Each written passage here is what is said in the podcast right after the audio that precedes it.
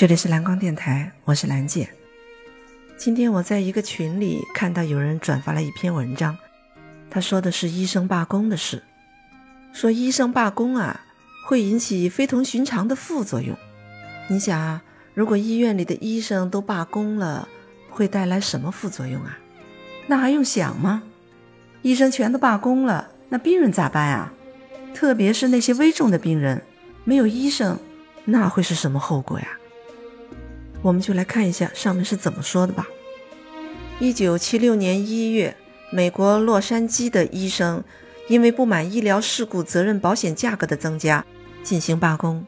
据统计，罢工期间病人的死亡率下降了百分之十八。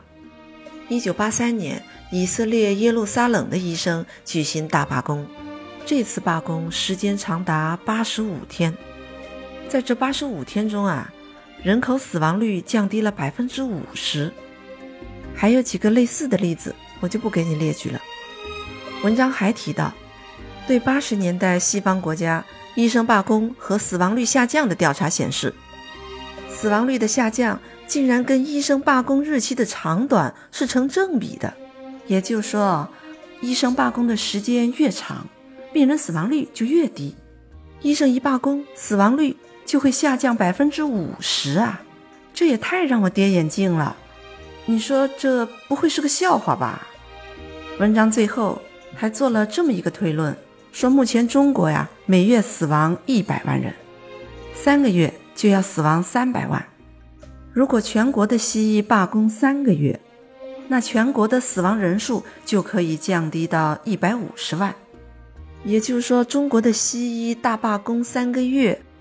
就可以让一百五十万人避免死亡，这就相当于一个城市的人口都可以免死了。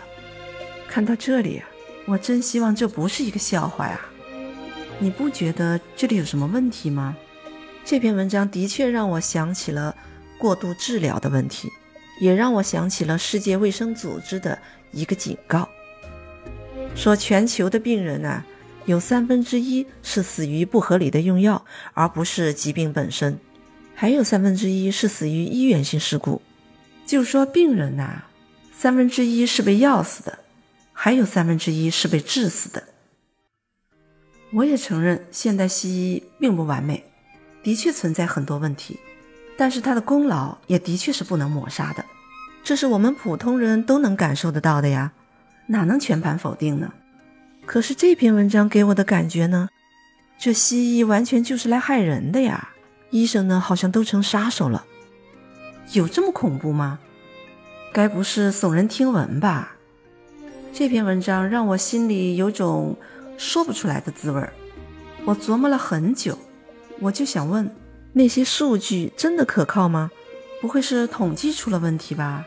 还是什么人出于什么目的在故弄玄虚？我越想啊，就越觉得难以置信。于是呢，我就打开网络。狠狠地搜查了一通，结果发现大部分人对这个说法都是认同的，很少有质疑的声音。最后我发现了一个人，他跟我有着一样的怀疑。好在他还是一个对统计学有研究的人，他就认为这里的统计是有问题的，但他并不是怀疑统计的数据有问题，他认为是统计的样本有问题。统计学很讲逻辑性。如果统计的样本出了问题，就会出现南辕北辙的情况。这个统计实际上是掉进了统计学上的一个陷阱，叫做幸存者偏差效应。什么是幸存者偏差效应呢？它指的是统计学上统计样本的错误。你想，统计人员是固定时间到医院去统计病人的死亡率，那医院的医生都罢工了，都不来上班了，病人还会到医院来吗？医院里都没病人，也没人做手术，那请问这个死亡率该怎么统计啊？再比如某个城市啊，警察也罢工了，都游行去了，统计下来也会发现这个城市的犯罪率也降低了呀，对不对？所以这个统计方式啊太重要了。这个统计学对我来说有点高深了，但是看了这个解释啊，我还真有点豁然开朗的感觉了。不过真相到底如何，我还是不敢确定。也许是统计人员的专业能力问题，也许啊，这文章原本就是个笑话呢，你说呢？你如果喜欢这个专辑啊，别忘了订阅，更期待你多多留言，也欢迎你联系我哟。